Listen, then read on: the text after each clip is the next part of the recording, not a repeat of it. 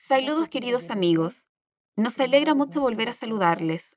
Hoy vamos a hablar con el estimado Igor Mikhailovich Danilov. Hola, Igor Mikhailovich, es un placer leer y escuchar a nuestros espectadores compartir sus logros y victorias en el camino espiritual. Y todo es gracias al conocimiento que usted comparte con nosotros. Nuestros televidentes dicen que este es el conocimiento que ayuda a avanzar rápidamente en el camino hacia la meta, da alas y ayuda a ganar la vida. Usted ha dado muchas herramientas en el camino espiritual, herramientas que pueden facilitar y acelerar el camino espiritual de una persona. Recibimos comentarios positivos sobre lo mucho que estas herramientas ayudan a la gente en su vida cotidiana. En particular, una herramienta como la catarsis ha ayudado muy a menudo a nuestros espectadores ayudado a las parejas y a los matrimonios a salir de este estado estrecho de conciencia, a deshacerse de los pensamientos intrusivos y de los estados obsesivos y a dejar de ser conductores de esos guiones del sistema. Ya sabe, todo es exactamente como usted lo dijo. Cuando uno expresa la verdad, cuando uno expone los pensamientos en su cabeza, arrojas luz sobre toda la acción secreta del sistema y exprimes ese mosquito. Entonces, la pregunta es la siguiente. Igor Mikhailovich, y si no hay nadie con quien compartirlo, no hay nadie a tu lado a quien puedas contarle todos estos guiones del sistema. ¿Funciona el efecto de exprimir un mosquito si anotas estos pensamientos, por ejemplo, en un diario? ¿O basta con que la personalidad se dé cuenta de que estos pensamientos no le pertenecen y simplemente no ponga en práctica todos estos guiones? Bueno, empecemos por el hecho de que en general exprimir un mosquito no es catarsis, es una cosa diferente, pero también funciona de manera similar. Digámoslo así, la catarsis en sí misma implica que los pensamientos que atraviesan la barrera espiritual de una persona llegan a ella como personalidad y comienzan, digamos, a entrometerse en ella. Pero esos son pensamientos impropios, no los pensamientos que una persona ordenó como personalidad. Por ejemplo, una persona está ocupada con algún trabajo.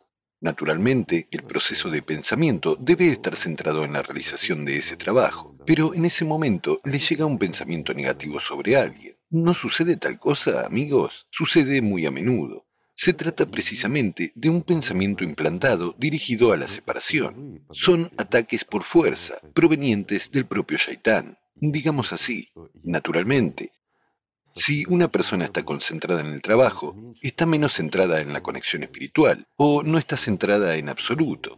Ni siquiera sabe lo que es una conexión espiritual con el mundo espiritual. Y en ese momento le viene tal pensamiento.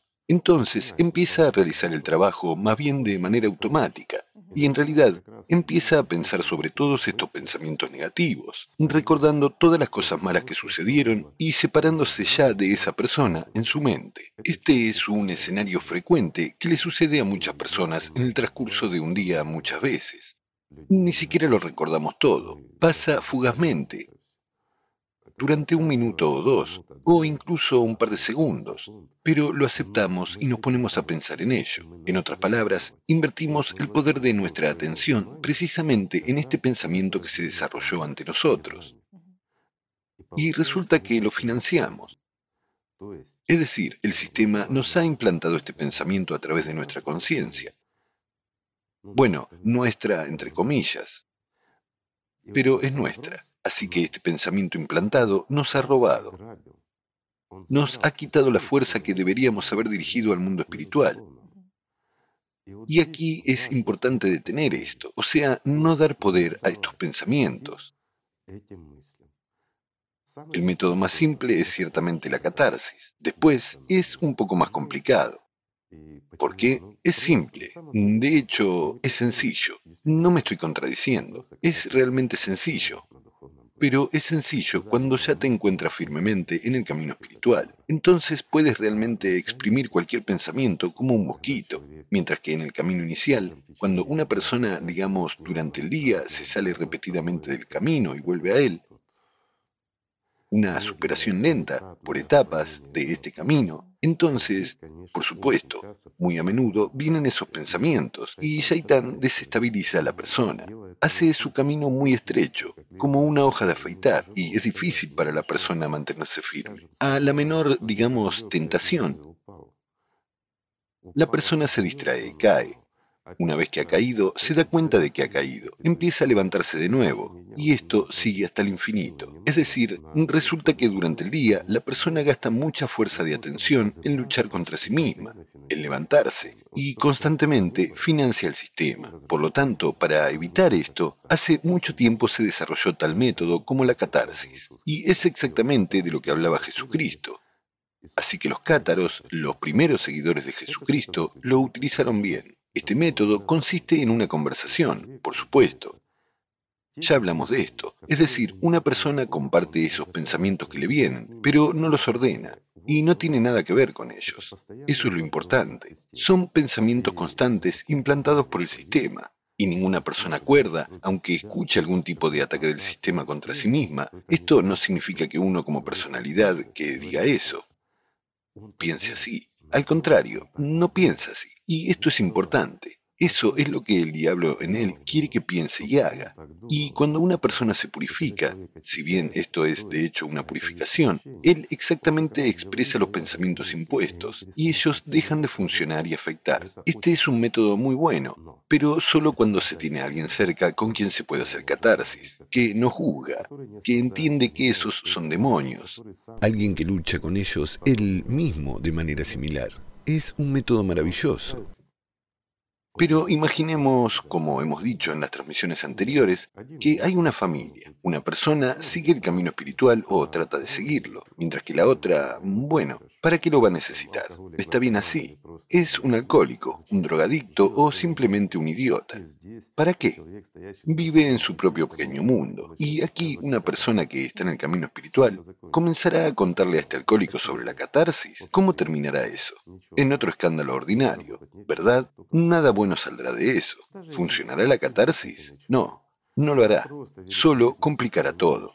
Incluso si es una gran persona, simplemente maravillosa, que entiende todo, pero está bajo el poder de Shaitán. Es un ateo. ¿Cómo puedes hablarle de esto? Después de todo, él no es solo un ateo, también es un egoísta. ¿Y por qué es un egoísta y su conciencia primaria predomina en él? Por eso es un esclavo de Saitán. Naturalmente, percibirá todo como dirigido contra él, y cada palabra o imagen impuesta por ese mismo demonio en la mente de una persona que está tratando de purificarse, tratando de debilitar el sistema, expresando todo lo que viene, será percibido por ese ateo y egoísta como una actitud de esa persona hacia sí mismo. Así que nada bueno saldrá de eso. ¿Verdad? Por eso se ha desarrollado otro método para tal caso, un diario. Cualquier persona, si no es perezosa, puede escribir los pensamientos que le llegan. Lo principal aquí es no dejarse llevar por el juego, porque uno podría involucrarse en este proceso y escribir novelas enteras. ¿Lo entienden? Es decir, convertirse en escritor. Esas cosas también ocurren. Por lo tanto, todo tiene que ser claro y sencillo. La meta y la tarea de una persona es mantenerse firme en el camino espiritual y aspirar al mundo espiritual. Debe dirigir toda su atención, la máxima disponible, repito, la máxima atención disponible hacia el mundo espiritual y no dedicarse a contentar los deseos de Shaitán. Eso es lo importante. ¿No es así? Pero, ¿qué se debe hacer cuando los pensamientos lanzados por el propio sistema atraviesan nuestra inmunidad espiritual?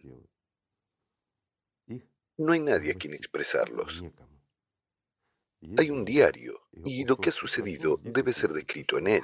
Por ejemplo, surgió tal pensamiento sobre esto y aquello, etc. Es decir, resulta que este pensamiento se traspasa al papel. ¿Es bueno o es malo? ¿Qué es mejor, la catarsis con una persona o en papel? Aquí hay muchos pros y contras, pero también hay una grabadora de voz. Vivimos en un mundo civilizado, ¿verdad? Una grabadora de voz también puede servir como herramienta. Medio digital. Para comparar y mucha gente empieza a confundirse. Si no hay nadie con quien hablar, o incluso si hay alguien con quien hablar, sin embargo, un pensamiento ha venido justo en ese momento. La persona o personas con las que puedes hablar están ocupadas o están lejos. ¿Qué hacer? ¿Dejarlo para después? Sí, es bueno estudiarlo más tarde, pero estás bajo ataque ahora mismo, así que es necesario expresarlo ahora para no invertir poder, sino al contrario, quitarle fuerzas a Shaitán. ¿No es así? En esta situación, por supuesto, tomas una grabadora de voz o un cuaderno. Un diario. Sí, un diario. Entonces, ¿qué es mejor? En este caso, también hay que plantearlo de la manera correcta, amigos. Lo explicaré. Un diario o una grabadora de voz, lo que sea, tiene que usarse en situaciones de máxima tensión. Es decir, cuando estás bajo ataque, o por el contrario, cuando estás en un estado elevado. Eso también hay que registrar. Es decir, cuando estás, digamos, en un contacto muy fuerte, cuando sientes el mundo espiritual, cuando la alegría y el amor están fluyendo en ti, ponlo en el diario. Esto también ayudará. O en la grabadora de voz.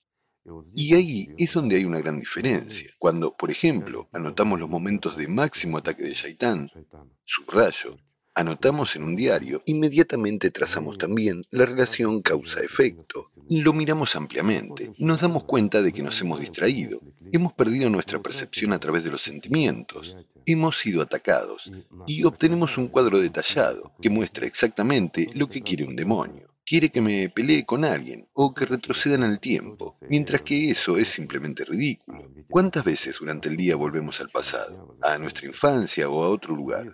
Dicen que la memoria funciona así, que lanza esas cosas. Una pregunta sencilla. Estás sentado viendo la televisión y te empiezan a poner programas de hace muchísimos años, mientras que estás viendo las noticias y quieres enterarte de la actualidad. ¿No es así? Es relevante, pero te muestran lo que ocurrió hace 20, 30 o 50 años. Es completamente irrelevante.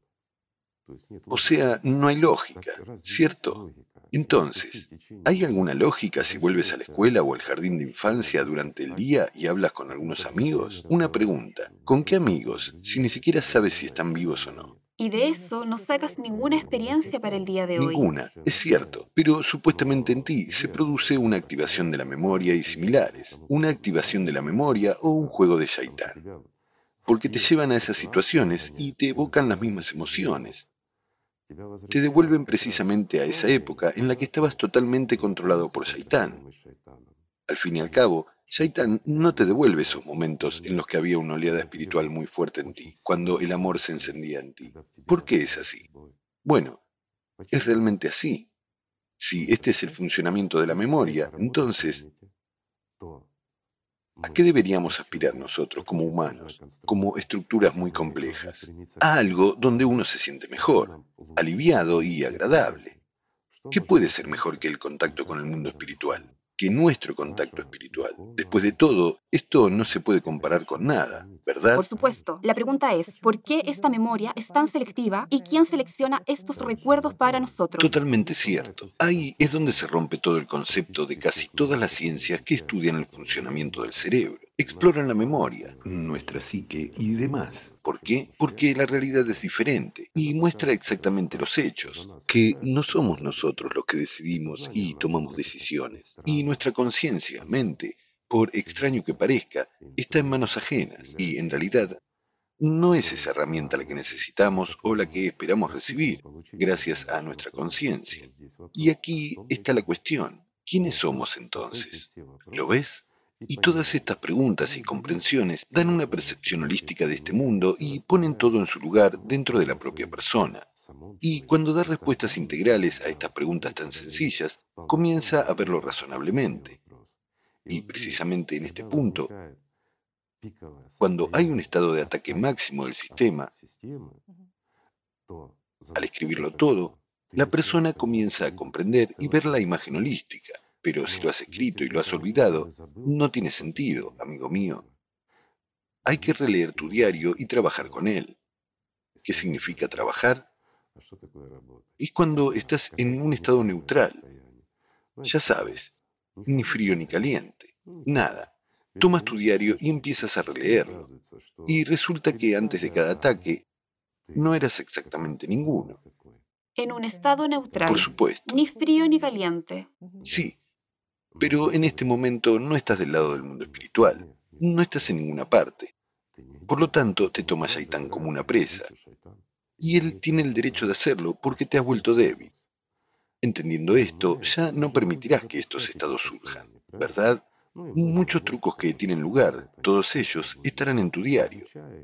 Y estudiándolo y releyéndolo de vez en cuando, te volverás, por así decirlo, más fuerte y cercano al mundo espiritual.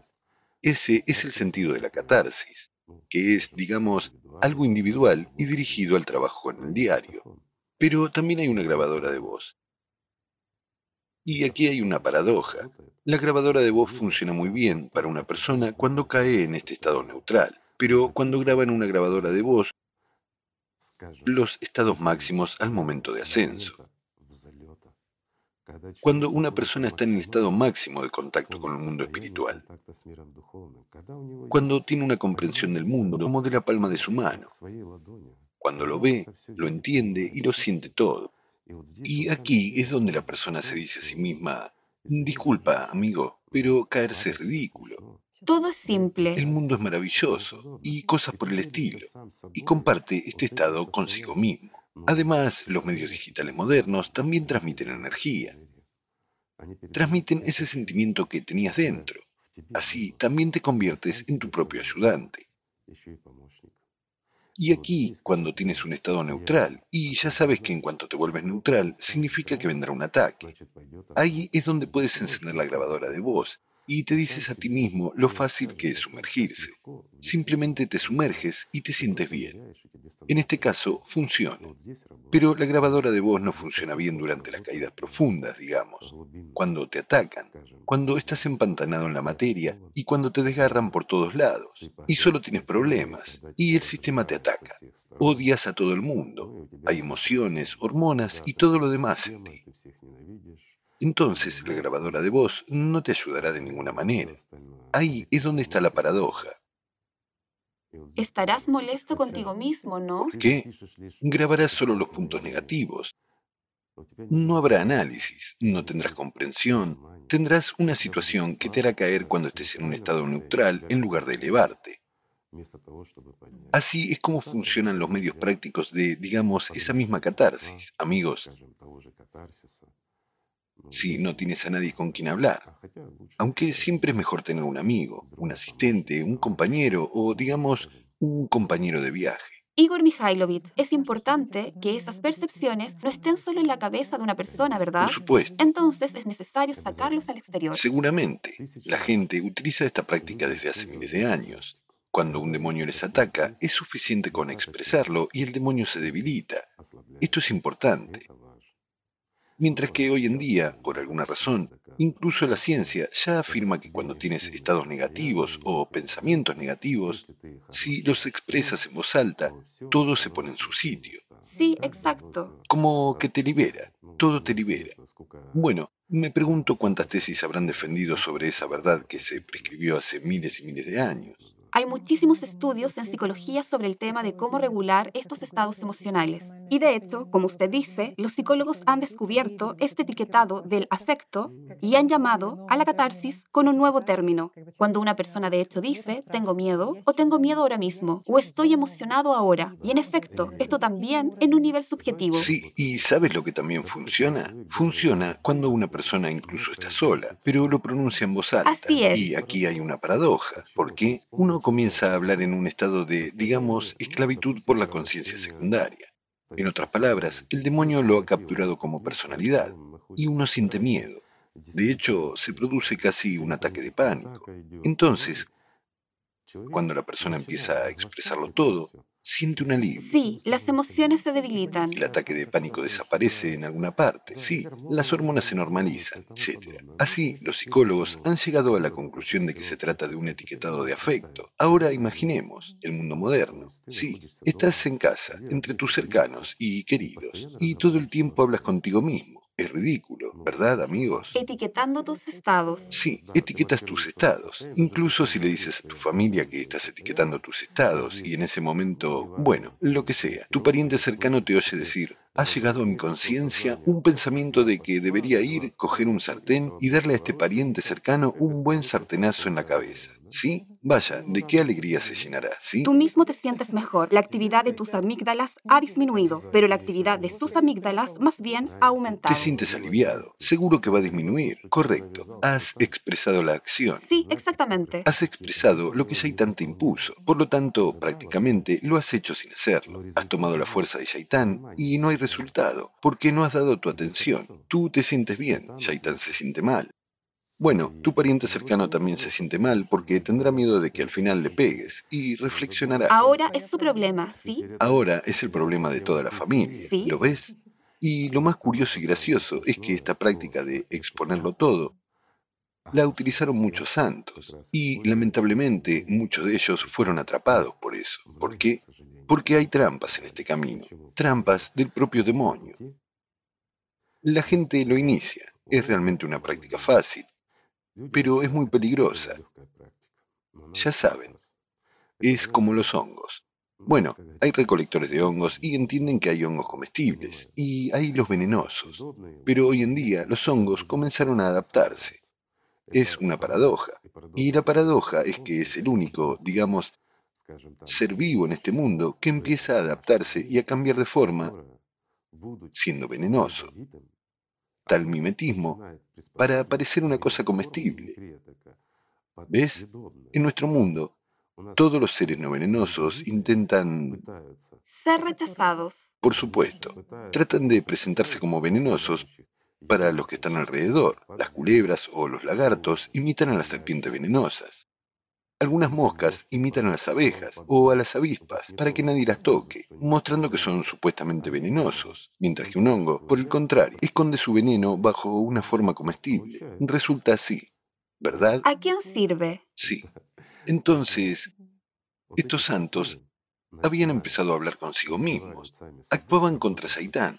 Además, hablaban sin importar con qué tipo de personas se encontraran. Hay una manera así, es realmente efectiva.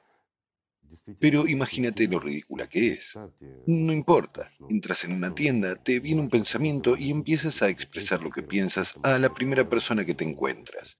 Pues eso no es normal, ¿verdad? Por lo tanto... Una emisora de radio 24/7. Efectivamente. Sin embargo, Shaitan los atrapaba y empezaba a endilgarles información sobre aquellas personas con las que se encontraban. Una persona vio que le vino un pensamiento negativo, algo malo con respecto al otro, y no le importó. El objetivo y la tarea era en realidad expresar todo. Si hay algo contra alguien y esa persona está cerca, se le expresa. Así que la gente empezó a expresarlo y más tarde esos eventos empezaron a suceder con esas personas de las que hablaban. Así se convirtieron en los llamados locos santos. Pero toda la santidad terminó en eso. ¿Por qué? Porque la gente empezó a acudir a ellos y esas personas santas se desviaron del camino. Esto les empezó a gustar mientras que Shaitán solo intensificaba todo. Estaban a un paso de Dios. Sin embargo, al dejarse tentar por Shaitán, se quedaron en la historia como grandes mártires, adivinos o santos locos. Incluso fueron canonizados. Pero no están en el paraíso. Esto también es verdad. Así que, como ven, incluso en la catarsis hay técnicas que no puedes utilizar. Diría yo, sin entender toda la esencia. Mientras tanto, todos nosotros tenemos un exceso de autoconfianza. Como el camino es fácil, por lo tanto me ayudará. ¿Por qué voy a trabajar duro y mucho tiempo si hay un camino corto y fácil? Incluso si Shaitan me impone algo, seré un mensajero. Sí, está bien. Voy a anunciar la verdad y predecir. Sin embargo, las predicciones de parte de Dios y de parte del diablo son cosas diferentes. Una cosa es cuando Dios ayuda, pero para ello envía profetas que dan verdaderas profecías. Y otra cosa es cuando esto proviene de Shaitán. Él habla de sus planes, y esos planes empiezan a hacerse realidad. Sin embargo, los planes de Shaitán se hacen realidad solo cuando las personas están sometidas a él. Si una persona gana la vida y se vuelve espiritualmente libre, Shaitán pierde el poder sobre ella. Y la persona se vuelve responsable de su propia elección y de su propia vida. Porque el concepto de destino es un guion escrito de Shaitán. Mientras que cuando una persona realmente se convierte en un ser espiritualmente libre y amante de Dios, y su meta, la meta de toda su vida es llegar al mundo espiritual, entonces el poder de Shaitán sobre ella desaparece. Uno simplemente impide que Shaitán lleve a cabo sus planes, porque tal persona rompe no solo los planes de Shaitán con respecto a ella misma, sino también con respecto a los cercanos y que lo escuchan. ¿Por qué? Porque al contar sobre la verdad, la persona hace que otras personas se vuelvan libres también, y todo cambia. Shaitán se ve obligado a rehacer y reorganizar de nuevo esta red suya, excluyendo a las personas que ya son invisibles para él. Así que, amigos míos, El significado de la libertad y la catarsis es grande. No en vano el mismo Jesucristo y muchos otros nos dieron esta herramienta.